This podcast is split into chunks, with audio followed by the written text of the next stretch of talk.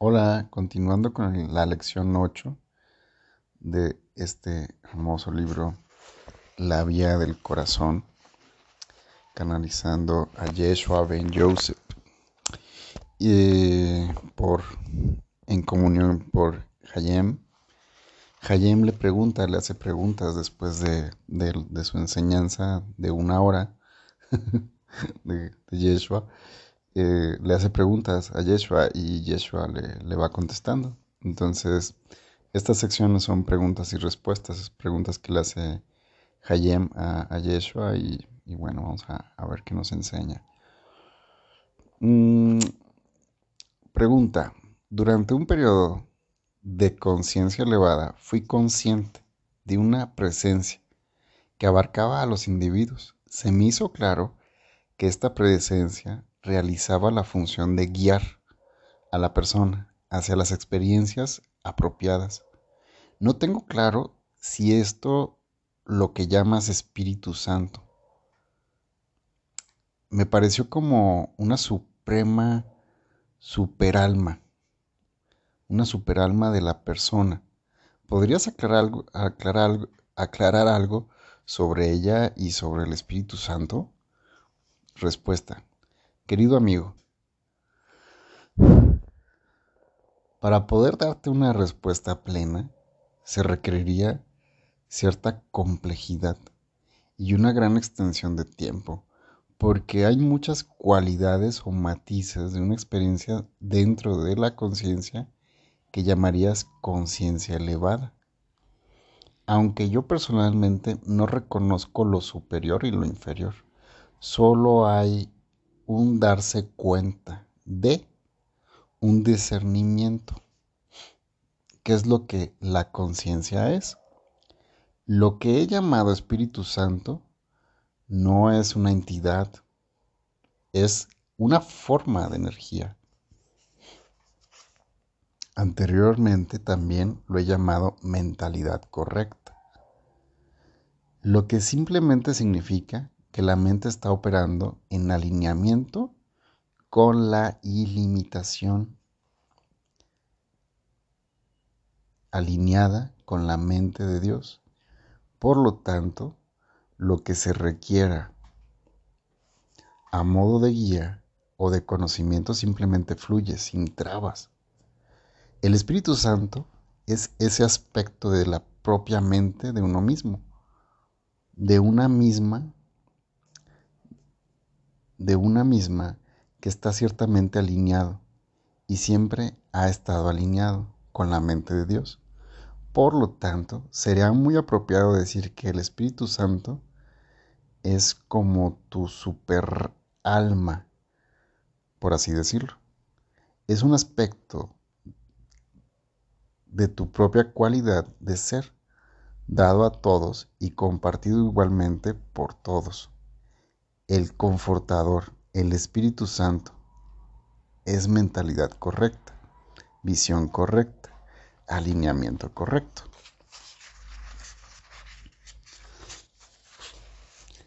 La experiencia que, tuviste fue muy válida. No te pusiste a desfigurar lo que estabas experimentando en absoluto. Solo eras testigo. Sería apropiado decir que estaba ciertamente viendo, percibiendo, sintiendo lo que podrías llamar superalma. Un aspecto de tu propia alma. Y no obstante, al mismo tiempo fue y sigue siendo la presencia del Espíritu Santo.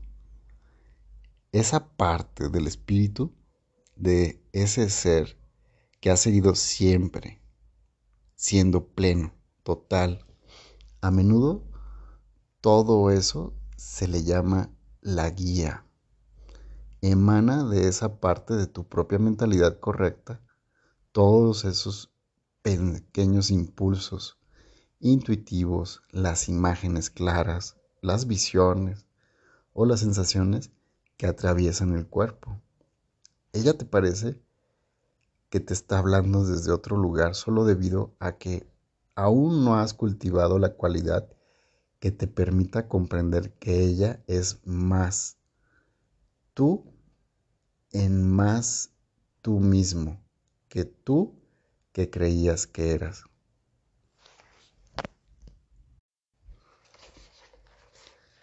La conciencia elevada no hay tal cosa, solo hay rememoración y reconocimiento de lo que siempre es verdad. Si puedes reducirte a, ti mismo a lo que llamas conciencia inferior, pero entonces, ¿qué es lo que se presenta? Tenemos conciencia, la elección libre y el uso de un ilimitado poder para generar experiencias por ti mismo. Eso no me parece que sea algo muy inferior en absoluto. Es infinito. Solo ocurre que quizás mañana puede que no quieras hacer de nuevo la misma elección. Pero eso no, la convierte en algo inferior. Inferior y superior son juicios. Hay amor y hay miedo, pero nunca he dicho que el miedo sea inferior al amor. Es meramente una elección. Y la elección procede de la experiencia. Y de la, de la elección procede la experiencia. Y eres libre de recolectar para ti mismo cualquier forma de experiencia que desees, la que exprese amor o miedo. Pero bajo cada una de ellas el poder de elegir sigue siendo uno solo y el mismo, infinito para siempre. Sin detención, sin detención posible por siempre. Dado a ti gratuitamente por el Creador que te ama y que te ama tanto que te ha sido dada una libertad perfecta. Pregunta. ¿Cómo distinguir entre aquellos aspectos de nuestro ser que necesitan ser sanados y el simplemente ser, simplemente ser el ser perfecto que ya somos? ¿Cómo distinguir entre los aspectos de nuestro ser que necesitan ser sanados y el ser simple, simplemente el ser el ser perfecto que ya somos. ¿Cómo distinguir entre ellos? Lo que hay que sanar. A ver. Respuesta. No hay diferencias. Cuando en verdad estés siendo el ser perfecto que eres, encontrarás que hay una ausencia de resistencia. La mente que busca tratar de entender lo que debe ser sanado, o la mente que dice, bien, bien, me está viniendo esta historia y realmente no creo que eso sea quien soy, quien yo soy, y lo que yo soy de ninguna manera. Así que, ¿por qué no me limito a permanecer en algún reino espiritual? Esa mente está en resistencia. Ha perdido su humildad, ha perdido su perfecta confianza en que Abba, el Padre, de todas las cosas sabe cómo guiarla al hogar. Y ese hogar es meramente el regreso a un lugar donde te haces disponible para permitir que algo sea extendido a través de ti. Buenísimo.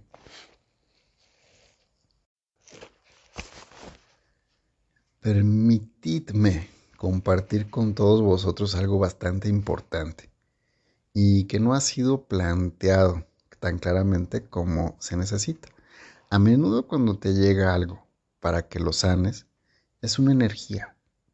Y escúchame bien, aunque parezca que la asocias con alguno de los recuerdos o experiencias que crees que están dentro del muy privado ámbito de tu experiencia, lo que realmente ocurre es que esa energía que te está llegando para ser sanada está involucrada o está controlando la vida de otra alma.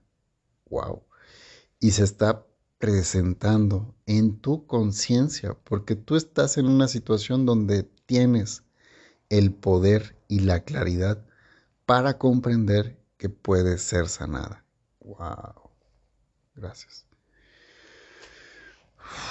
Y por eso es que cuando eliges la sanación cuando no te resistes a lo que viene, cuando constatas que el amor confía en todas las cosas, abraza todas las cosas, permite todas las cosas y trasciende todas las cosas, cuando constatas que meramente eres el portador del amor, entonces no importa lo que llegue.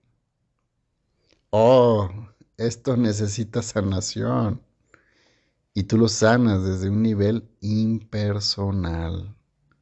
No te identificas con ello. E incluso si crees que está asociado de alguna manera con algo que sí estás muy seguro que ha formado parte de tu propia experiencia pasada. Wow, acabo de entender todo. si hay ocasiones que no puedes ni siquiera recordar dónde pusiste las llaves del automóvil, ¿Cómo vas a estar seguro de que se trata de algo que de tu pasado? Solo sánalo, porque cuando lo haces, estás siendo la perfección del ser que eres. Estás siendo el Cristo diciendo, va, ven y deja tus pecados sobre el altar de mi corazón y los sanaré por ti. Amén. No importa de dónde, de dónde venga, no importa quién lo provocó, todo lo que importa es la sanación. Si viene algo y reconoces que contiene un obstáculo, que es algo que requiere sanación desde la perfección de tu ser, envuélvelo con el amor de Cristo y sánalo. Y cuando lo haces, elevas a tu hermano o a una hermana con quien puede que nunca te encuentres físicamente. Si te comprometes con Cristo, te comprometes a sanar cualquier cosa de semejante al amor. Intentar imaginarte. Si se trata de tus asuntos o de los de otro, es un mero entretenimiento. ¿Acaso importa? ¿Acaso hay separación entre tú y todos tus hermanos y hermanas? Asistir a otro, a sanar, es sanarte a ti, a ti mismo. Sanarte tú mismo es elevar a otro. Solo hay amor y miedo. Y al final, en realidad solo estás sanando el miedo al brindarle amor. Puede parecer que hay muchas mentes e individuos donde el amor y el miedo parecen luchar entre sí, por ganar predominancia, pero son como olas en la superficie del océano. En este ámbito de experiencia, crees que hay muchas mentes separadas, pero al final los otros no son sino aspectos de ti y tú de los demás, y solo hay una criatura de Dios. Sana, pues, aquello que se te presente en tu conciencia y deja de identificarlo como tuyo hay amor y hay miedo. Y existe la necesidad de sanar, que es el puente entre ambos. ¿Elegirías identificarte como miedo y por tanto rechazar el amor? ¿O identificarás como amor y te o te identificarás como amor y te pondría te pondrás en manos a la obra con ello? Si estás morando en la perfección de tu ser, creo que la respuesta se vuelve autoevidente. Así es. Hay tantos que vienen y me preguntan cosas, pero yo nunca lo hago, así que voy a plantear una cuestión. ¿Querrías tú, quien escuchas estas palabras,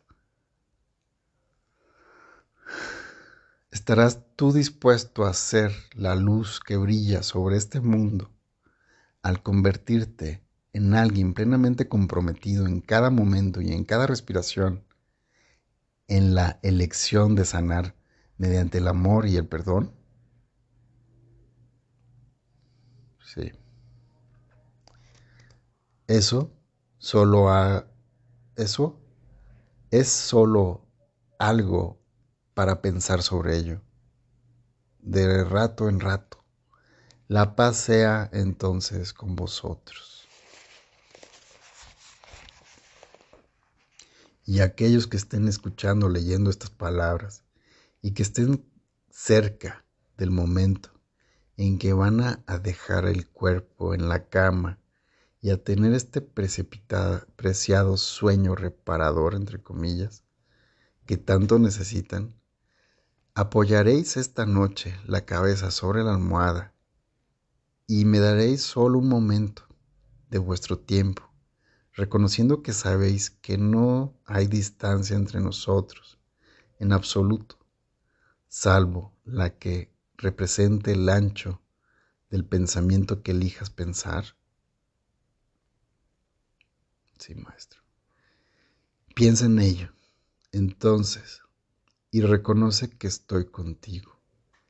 Y ciertamente vamos a viajar juntos mientras el cuerpo duerme. La paz esté siempre con vosotros. Amén. Amén.